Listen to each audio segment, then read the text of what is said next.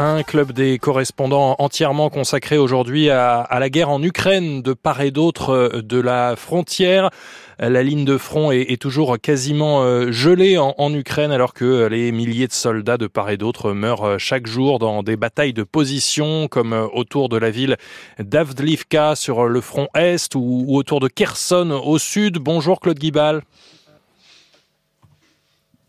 Bonjour. Depuis l'Ukraine pour France Info, 19 mois de guerre, la population ukrainienne est épuisée, elle a conscience que ça risque de durer encore longtemps et, l'enthousiasme, dirons-nous, des débuts euh, s'émousse, Claude, alors que l'armée peine à mobiliser. Oui, c'est vrai qu'on est loin de ces euh, de ces files d'attente hein, qu'il y avait devant les bureaux de recrutement les premières semaines de la guerre et, et aujourd'hui, eh bien, oui, les, les Ukrainiens, ils attendent avec euh, anxiété, hein, souvent leur ordre de mobilisation. Euh, avec l'instauration de la loi martiale, en fait, les hommes âgés de 18 à 60 ans n'ont plus le droit de quitter le pays. seuls les étudiants, les pères de plus de trois enfants, les hommes handicapés ou en charge d'une personne vulnérable peuvent théoriquement y échapper. Alors, une fois mobilisés, les conscrits ont 45 jours de formation express et puis ils sont envoyés sur leur et c'est parfois euh, souvent directement au, front. Alors évidemment, certains cherchent hein, à contourner le système. Le nombre des inscriptions masculines à l'université a explosé. Il y a euh, des désertions aussi pour 2500 à 5000 euros. Eh bien, des passeurs peuvent euh, vous faire quitter le pays. Pour la même somme, d'autres se font réformer avec de faux certificats médicaux, ce qui a poussé Volodymyr Zelensky en septembre à licencier tous les responsables des bureaux de conscription après des scandales de corruption. Parce que l'Ukraine a besoin plus que jamais de cette mobilisation question oui, bah parce que justement, hein, les pertes sont très importantes, on l'a dit, et puis parce qu'aussi, eh ben, il faut pouvoir démobiliser, il faut vraiment permettre à ceux qui sont au front depuis euh, quasiment deux ans sans permission de revenir à une vie normale, parce que ces hommes et femmes, eh bien, ils sont épuisés. Hein, on les voit ici à Kiev euh, lors de rares permissions, ils ont le, regard fixe des grands traumatisés, il y a tous ces blessés, ces amputés, et pour euh, démobiliser ces soldats, eh bien, il faut pouvoir les remplacer. Alors l'Ukraine réfléchit à la mise en place d'une nouvelle législation. désormais, passé 30 ans, et si vous avez déjà un diplôme, eh ben, vous ne pouvez plus vous réinscrire à l'université. Euh, aucun Ukrainien, hein, en fait, ne veut éviter l'effort de guerre. Mais ce qu'il faut comprendre, c'est que tout simplement, hein, les gens ont peur d'être tués, mais en fait, ils veulent vraiment participer. En revanche, et donc l'État leur promet de faire en sorte désormais que chacun soit utilisé au mieux de ses compétences.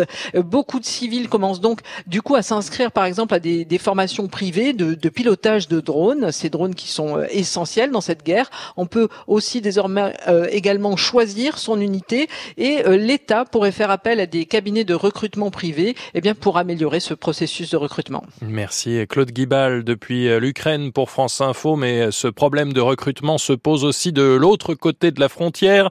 Vendredi soir, Vladimir Poutine a signé un décret. Il ordonne une hausse de 15% des effectifs de l'armée russe, une croissance considérable.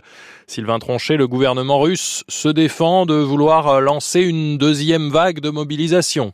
Oui, le ministre de la Défense, Sergei Shoigu, l'a encore répété hein, récemment, il n'y aura pas de deuxième vague de mobilisation. Une telle mesure a probablement été jugée trop risquée socialement par le pouvoir parce que très impopulaire. Hein, la mobilisation de septembre 2022 avait provoqué une vague d'exil, des centaines de milliers d'hommes avaient fui le pays, certains sont revenus d'ailleurs depuis, et avait aussi profondément affecté le moral des Russes. Hein, C'est ce que montraient les sondages à l'époque. Officiellement, 300 000 hommes avaient été mobilisés alors, mais peut-être plus en réalité.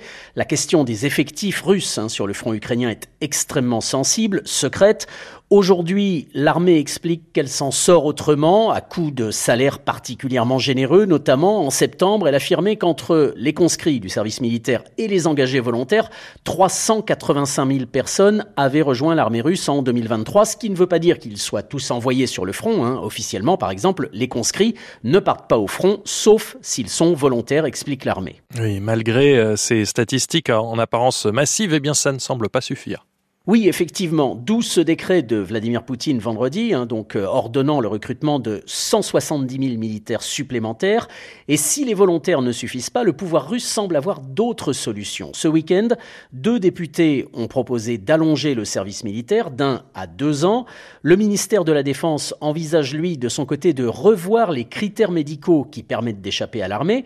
Enfin, de nombreux témoignages confirmés par des mouvements de défense des droits de l'homme confirment que des rafles ont eu lieu dans certaines grandes villes, à Moscou notamment. Certains jeunes hommes ont été arrêtés dans la rue ou dans le métro. Ils ont été directement conduits dans les commissariats militaires pour vérification officiellement. Des histoires remontent, hein, ceci dit, sur les réseaux sociaux et dans certains médias de jeunes hommes normalement exemptés pour raisons médicales ou parce qu'ils sont étudiants et qui se retrouvent enrôlés malgré eux. Sur la messagerie Telegram des avocats dispensent des conseils pour échapper au départ forcé vers l'Ukraine. Bref, tout cela se passe dans un pays qui tourne de plus en plus son économie, ses ressources, sa population vers la guerre et dont tout le monde a intégré ici qu'elle allait durer. Merci Sylvain Tronchet depuis Moscou, la Russie, pour clore ce club des correspondants.